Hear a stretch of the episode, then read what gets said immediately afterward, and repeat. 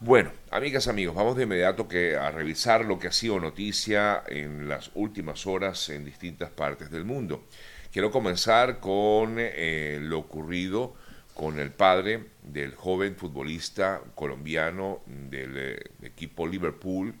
que en el día de ayer, según pues eh, hemos podido conocer, el ELN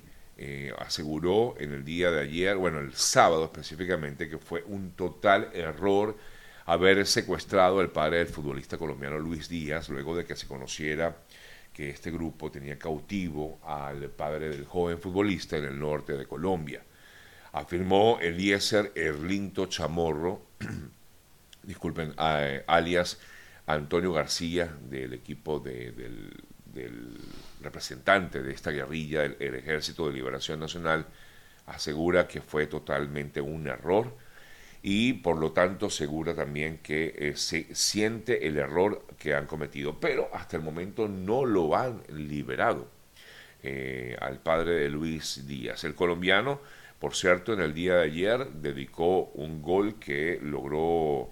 eh, en el partido junto a o frente al Luto y luego de, de hacer ese gol, pues el colombiano entró a la cancha y mm, se quitó la franela y debajo tenía otra donde decía o se podía observar un mensaje claro que señalaba libertad para papá, decía esa franela en el juego que, bueno, logró o marcó el regreso del joven que había estado eh, ausente en, las últimos, en los últimos encuentros a raíz justamente de la situación que ha vivido con su padre. Por otro lado, también en, relación con el tema de la guerrilla en Colombia, disculpen, eh, luego de ya unos 20 días de la instalación de mesa de diálogos entre el gobierno de Colombia y la disidencia de la FARC del Estado Mayor Central, que está comandada por Iván Mordisco, este grupo armado anunció que esa, ese escenario de negociaciones está suspendido. Bien, seguimos con informaciones, nos vamos al Medio Oriente, la franja de Gaza en el día de ayer sufrió un tercer corte total de comunicaciones desde el comienzo de la ofensiva, de lo que fue la actuación del grupo terrorista Hamas en eh, Israel y ya hace un mes, justamente mañana se cumple un mes de esta incursión, el ejército israelí anunció que rodeó la ciudad de Gaza y por lo tanto afirma que mientras rodea la ciudad de Gaza la ha dividido prácticamente. Mientras tanto, el secretario de Estado norteamericano eh, Anthony Blinken se encuentra en la zona. Eh, se reunió primero con el representante de la Autoridad Nacional Palestina en Cisjordania. Eh, luego tuvo una reunión y se encuentra aún allí en Turquía. El secretario de Estado norteamericano inició esta visita a Turquía y eh, se ha reunido eh, con integrantes del gobierno turco ante lo que sería pues esta actuación también de la nación turca eh, como mediadora, aunque también hemos visto pues la posición que ha tenido Turquía al respecto con respecto a lo que ocurre en el Medio Oriente. Por cierto que en estos días, el fin de semana, un ministro, el ministro de de patrimonio, así se llama este despacho que lleva adelante esta persona, el ministro de Patrimonio aseguró que el lanzamiento de una bomba atómica contra la franja de Gaza podría ser una de las opciones en la guerra que enfrenta Israel contra el grupo terrorista. Sin embargo, a pesar de este comentario, eh, que fue nada bien visto por el propio Benjamín Netanyahu, dijo que estas declaraciones están totalmente consideradas como una posición ultraderechista y por ello pues se fue suspendido este ministro luego de estas, eh, de estas declaraciones, de estos comentarios que hizo en torno a la posibilidad de mm, lanzar una bomba atómica contra la franja de Gaza. Revisamos otras importantes informaciones de las últimas horas y voy a hacer un pequeño paneo político de lo que pasa en diversas partes de América. Comienzo en Venezuela porque la candidata eh, presidencial María Corina Machado afirmó que no existe la opción de dar un paso al lado como por cierto lo sugería la semana pasada nuestro colega Vladimir Kislinger. Y ella decía, entre otras cosas, que no tiene la opción de dar un paso eh, a un lado y que se presente otro candidato a las a las elecciones del año 2024. Luego de ser consultada sobre esto, sobre este tema, dijo que esto no existe porque va a construir, o dice, vamos a construir una fuerza para lograr que las elecciones sean limpias y libres y eso debe respetarse según el acuerdo en Barbados logrado entre las partes políticas del país, donde se recoge que eh, pues sencillamente puede inscribirse el candidato eh, que ganó en ese proceso primario en las elecciones del año 2024. Por otra parte, en Argentina, que recuerden que para el año 2000, para el próximo noviembre 19 se realizará la segunda vuelta, eh, cuando en medio de la espuma por el triunfo de Sergio Massa en la primera vuelta, el oficialismo intentó instalar la idea de que Milei podía bajar en las encuestas, pues hemos visto todo lo contrario, que ha habido un incremento en las encuestas por parte de Milei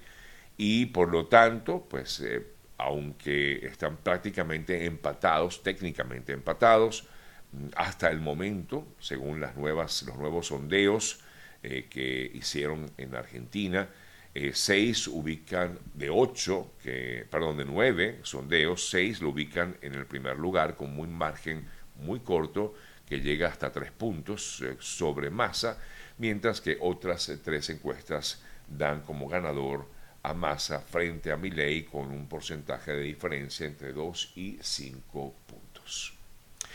Aquí en Estados Unidos, el expresidente Donald Trump lidera y sigue liderando las encuestas eh, con miras a las elecciones también del año 2024. En este caso, pues el eh, expresidente que todavía continúa en un momento difícil desde el punto de vista judicial, de hecho, para el día de hoy, pues tiene previsto también una nueva comparecencia y eh, en medio de, toda esta situación, pues aún las encuestas lo consideran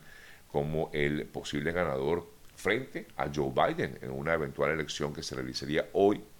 Eh, pero el expresidente, pues mientras tanto, tiene previsto testificar una vez más en un juicio civil por fraude y se enfrenta, como ya sabemos, a más de 90 cargos penales. Pero eh, a pesar de esta situación, el eh, expresidente Trump, según una encuesta divulgada ayer por el New York Times, encuestas eh, afirman que Trump es el favorito, por supuesto, de su partido y lleva una ventaja importante sobre Biden, incluso en estados, especifican los estados, como sería, por ejemplo, Nevada, Georgia, Arizona, Michigan y Pensilvania, y Biden se impone por poquito en Wisconsin,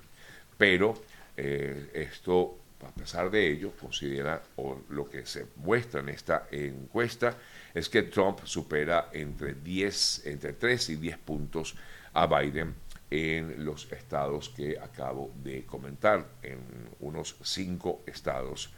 en eh, Estados Unidos. Em, otras importantes informaciones les comento el eh, proyecto impulsado por la Fundación Centro Gumilla de la Compañía de Jesús en Venezuela y de Provea afirma que eh, mm, bueno, presentaron un informe correspondiente al primer semestre del año 2023 en el que se registran 355 violaciones al derecho a la vida en manos de policías y militares en Venezuela. Esto quiere decir eh, que continúan o han continuado en los últimos años, aunque ha bajado un poco, pero continúa presente lo que serían eh, situaciones extrajudiciales, ejecuciones extrajudiciales por parte, disculpen, de, eh, de pues, integrantes de las fuerzas, de las fuerzas policiales y armadas en Venezuela, según este informe presentado por eh, la Fundación Centro Gumilla junto con Provea. Eh, hablando un poco, disculpen, hablando un poco acerca de la situación de los migrantes, aquí estoy leyendo una noticia que habla o que indica que hay un grupo importante de migrantes que piensa salir en eh, las próximas horas hacia el norte de Estados Unidos, por supuesto, y es un grupo que piensa ir en caravana desde el sur de México. Una caravana que por cierto es considerada en el momento, en este momento, como la caravana más grande del año 2023. Eh, bueno, recuerden que normalmente este, tipo, este grupo de personas salen desde el sur de México con la intención de llegar al norte, es decir, a la parte que hace frontera con Estados Unidos, y siempre salen en caravana, normalmente son dispersados en muchos casos, pero otros al final llegan, aunque algunos no logran entrar a la nación norteamericana. Pero esta nueva, este nuevo grupo, como podemos eh, leer aquí, es un grupo bastante importante que quería buscar exactamente el número de personas que en teoría estaría por entrar, porque se hablaba de unas 2.000 personas aproximadamente en este nuevo grupo, que repito, estaría eh, por entrar o por salir, mejor dicho, eh, desde la zona sur de México. Hablando de, hablando de migrantes, les comento y que sé que muchas personas me han preguntado acerca de la situación de los algunos migrantes que perdieron o su embarcación pues se ha perdido en, luego de salir de la isla de San Andrés en Colombia hasta el momento no sabemos nada nuevo. Lo que sí podemos comentarles es que hubo otra embarcación que fue rescatada ayer por la Armada colombiana, en una embarcación que estaba, o en ella iban a bordo unas 55 personas. Según la Armada colombiana, estas 55 personas fueron abandonadas por los traficantes de en aguas de San Andrés, y entre ellos había 16 menores de edad. La Procuraduría colombiana criticó que a la fecha no se han constatado avances para controlar este fenómeno, este nuevo fenómeno, que son personas que intentan llegar um, hasta Centroamérica eh, y para evitar justamente el paso del Darién, ahora utilizan esta nueva ruta, que es una ruta que pasa por la isla de San Andrés, o llegan hasta la isla de San Andrés y de allí pues saldrían en embarcaciones hacia Centroamérica. La intención es llegar hacia lo más eh, norte también para evitar, como ya les decía, el pasar por la selva del Darién. Por otro lado, unos 400 eh, migrantes eh, se reunieron junto al río Bravo en la frontera norte del lado mexicano para celebrar una misa en honor a los migrantes difuntos como parte de lo que fue la celebración del Día de los Muertos. Esto ocurrió el fin de semana. Recuerden que en México esta celebración es muy, o esta fiesta es muy celebrada, quise decir, y por lo tanto, pues eh, un grupo importante de personas, repito, 400 migrantes de distintas nacionalidades, eh, hicieron un acto allí en la frontera entre Estados Unidos y México a fin de eh, hacer un memorial recordando a los mm, caídos en, este, en esta zona, en la frontera a lo largo de la frontera eh, se tienen registrados entre 1.000 y 1.300 personas fallecidas eh, en su intento de alcanzar el llamado sueño americano. Durante lo que fue esta actividad, religiosos que también estuvieron presentes eh, hablaron un poco acerca de la situación y afirman que o cuestionan la falta de políticas públicas que rodean la realidad de los migrantes de diversas partes del mundo. Bien, amigas, amigos, son las 8 y 20 minutos de la mañana. Seguimos con más información para todos ustedes y vamos a también revisar otras importantes noticias destacadas en las últimas horas y vamos a tratar también de actualizar un poco la noticia. Dicen que no me ven por YouTube. Estamos en YouTube, ¿verdad? Sí, sí estamos, Adrián. Estamos listos en YouTube. Estamos conectadísimos en todas las plataformas. Recuerden que, una vez más lo voy a decir porque sé que muchos se conectan tarde o después que comenzamos, eh, nuestro programa sigue siendo la misma hora, son en este instante 8 y 21 minutos de la mañana. Lo único que hay un cambio de uso horario. Aquí cambió el uso horario y por lo tanto la hora es distinta para algunas partes, en algunas partes de donde nos ven. Así que, por ejemplo, si estás en Venezuela, me estás viendo una hora más tarde de lo usual. Eh, y así, pues, sacando cuentas, ustedes seguramente en algunas partes ha cambiado el horario. Quienes están aquí en Estados Unidos me siguen viendo a la misma hora de siempre. Eh, así que bueno, eso puede ser lo que te pudo haber pasado el comentario que me hacen por aquí.